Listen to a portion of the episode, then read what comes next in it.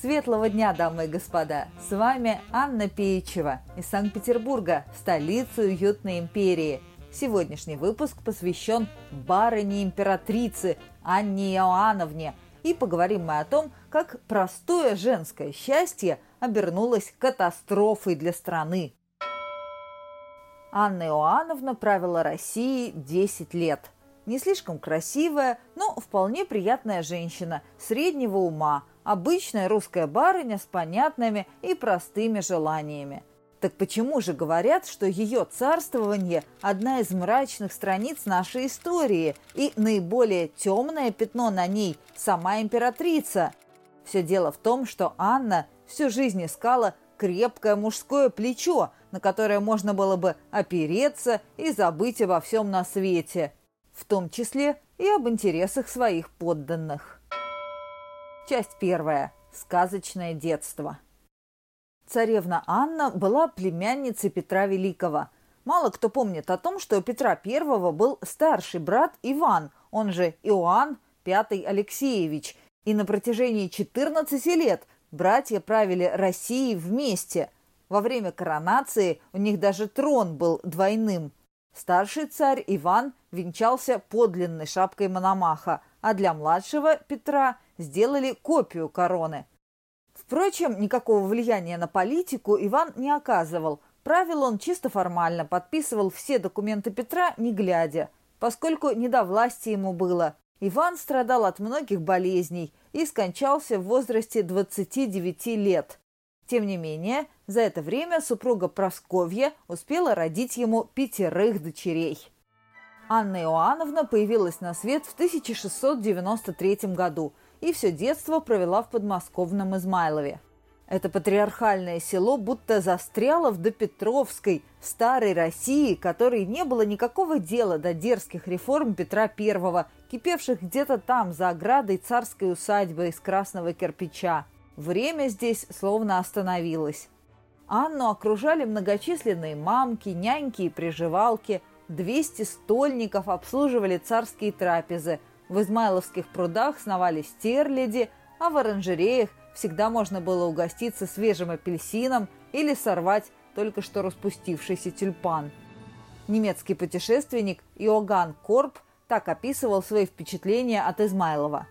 Царица и незамужние царевны, желая немного оживить свою спокойную жизнь, которую ведут они в этом волшебном убежище, часто выходит на прогулку в рощу и любит гулять по тропинкам, где терновник распустил свои коварные ветви. Случилось, что августейшие особо гуляли, когда вдруг до их слуха долетели приятные звуки труб и флейт. Они остановились, хотя возвращались уже во дворец. Музыканты, видя, что их слушают, стали играть еще приятнее – перерывах между трапезами и милыми прогулками царевны учились арифметике, географии, иностранным языкам и, разумеется, танцам. А потом сказка оборвалась в один миг. Строгий дядя Петр вызвал царевну Анну в новую столицу. Часть вторая. Семнадцатилетняя вдова. Петербург встретил Анну октябрьским дождем и плохими новостями – Дядя Петр задумал выдать царевну за Фридриха Вильгельма, герцога Курлянского. Давайте для начала разберемся с географией. Курляндия располагалась на территории современной Латвии. Столицей был город Метава. Официальным языком был немецкий. В XVII веке небольшое прибалтийское герцогство переходило из рук в руки. Его завоевывали то одни соседи, то другие – конце концов, Петр I отнял Курляндию у шведов и решил закрепить в Метаве русское влияние, навязав 18-летнему герцогу Курлянскому свою племянницу Анну. Царевна очень не хотела покидать уютное Измайлово и уж тем более любимую Россию. Она так плакала, что в народе даже сложили про нее песню не давай меня, дядюшка, царь-государь Петр Алексеевич, в чужую землю нехристианскую, бусурманскую. Выдавай меня, царь-государь, за своего генерала, князь-боярина. Разумеется, Петра меньше всего интересовали стенания юной девицы, и в 1710 году Анна вышла замуж за Фридриха. Через два месяца после свадьбы молодожены отправились в Курляндию – Накануне юный герцог соревновался в искусстве питья с самим царем Петром, и хрупкий организм не справился с сильнейшей интоксикацией. 18-летний Фридрих скончался по дороге домой от алкогольного отравления. 17-летняя вдова Анна вернулась обратно к дяде, вся в слезах. Часть третья. Кавалеры-авантюристы. Дядя Петр, слегка обескураженный, нелепой и трагичной историей с Фридрихом, на некоторое время затих. Однако уже через год все-таки отправил Анну в Прибалтику, ведь она, будучи вдовой Фридриха, имела полное право на Курляндию. Вместе с Анной в Прибалтику поехал сибирский воевода Петр Бестужев-Рюмин, чтобы помогать герцогине во всем. Ожидалось активное сопротивление местного дворянства. И воевода действительно помог во всем. Бестужев-Рюмин стал фаворитом герцогини и неофициальным главой правительства Курляндии. Он был старше Анны на 29 лет, отличался тяжелым нравом и крайней распущенностью. Фрейлины буквально не знали, куда от него деваться. Даже сама Анна признавалась в письмах, что ее кавалер расхитил управляемое им имение и ввел ее в долги неуплатные. Однако при этом герцогиня его обожала. Она прощала ему все, потому что чувствовала себя с ним как за стеной. Ей было совершенно неважно, что он там творит с ее герцогством. Главное, что Бестужев-Рюмин был уверен в себе, решителен и всегда знал, что делать. Разве не такая опора нужна слабой женщине? Оказалось, что не такая. Безобразное поведение Бестужева-Рюмина в Курляндии быстро надоело новой российской императрице Екатерине I, и она отправила воеводу в ссылку – а тем временем герцогиня Анна лихорадочно искала новое крепкое плечо. Сперва чуть не выскочила замуж за обаятельного авантюриста графа Морица, который очень хотел стать герцогом, но тут снова вмешалась императрица Екатерина и запретила сомнительный брак.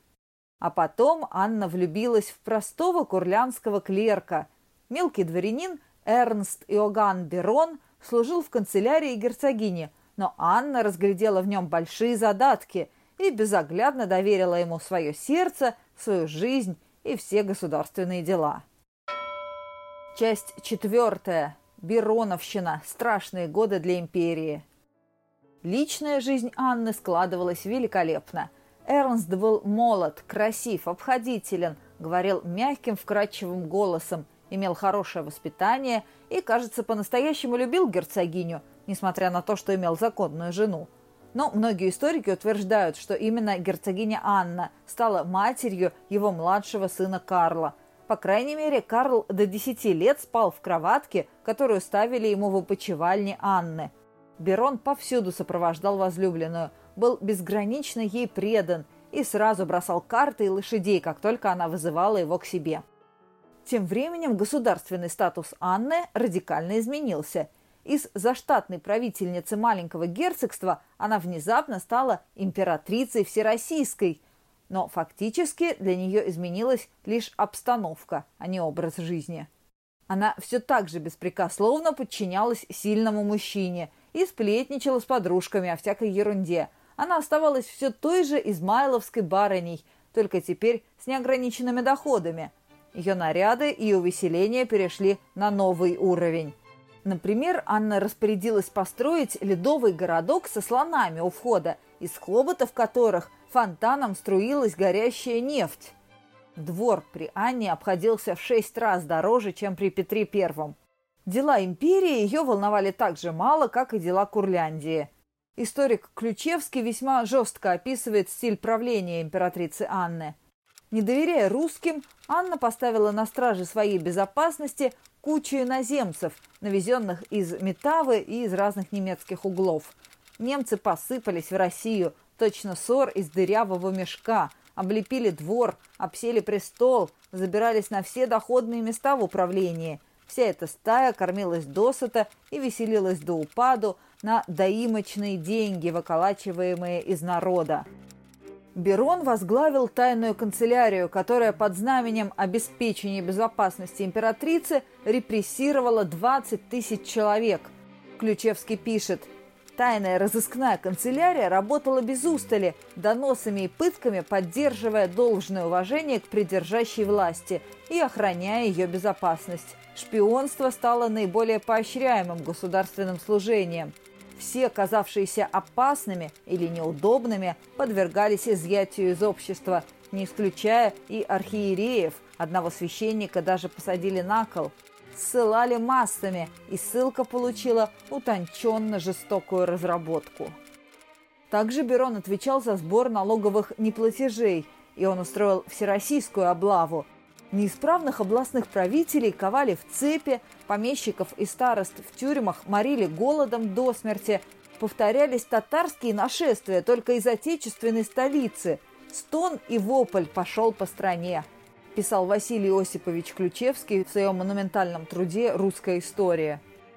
Императрица мирно скончалась в возрасте 48 лет, оставив после себя страшную разруху и подписав возмутительный, но казавшийся ей таким естественным указ о престолонаследии. Согласно воле государыни, трон переходил ее внучатому племяннику, двухмесячному Ивану Антоновичу, а регентом при младенце назначались не его родители, а Эрнст Иоганн Берон, любимый, обходительный, подаривший ей столько женского счастья и запугавший всю империю. Впрочем, без покровительства Анны ее фаворит недолго продержался у власти. Берона быстро свергли, судили, приговорили к четвертованию за преступление против народа. Но, видимо, Эрнст родился под удачливой звездой. Казнь сначала заменили ссылкой, а потом Берона и вовсе простили – более того, к концу жизни он получил от Екатерины II в подарок герцогство Курлянское, где когда-то начиналась его история любви с русской царевной Анной. Друзья, подписывайтесь на подкаст, чтобы не пропустить новые выпуски ироничной истории эпохи Романовых. Каждую пятницу что-нибудь неожиданное из нашего общего прошлого. Присоединяйтесь к «Уютной империи» ВКонтакте и на Яндекс.Дзене. Читайте книги серии «Уютная империя», рассказывающие о современной, альтернативной России, где Романовы правят до сих пор. Книги можно скачать бесплатно на моем сайте annapeichева.ру. Спасибо за внимание, было приятно с вами пообщаться. Услышимся на следующей неделе.